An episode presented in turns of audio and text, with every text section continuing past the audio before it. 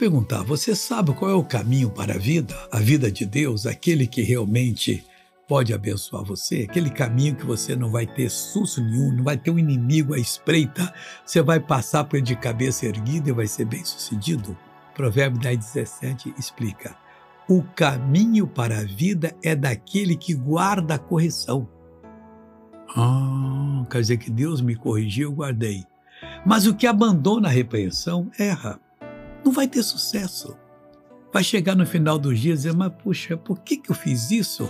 Era tão bom se eu tivesse sido santo, se eu tivesse feito o que Deus mandou e eu não fiz, hoje estou em sofrimento. Dá tempo de se acertar. Acerte-se agora. Quero orar com você agora, Pai. Ajuda essa pessoa a se acertar. Ajuda essa pessoa a começar de novo. Ajuda essa pessoa a ser uma verdadeira benção.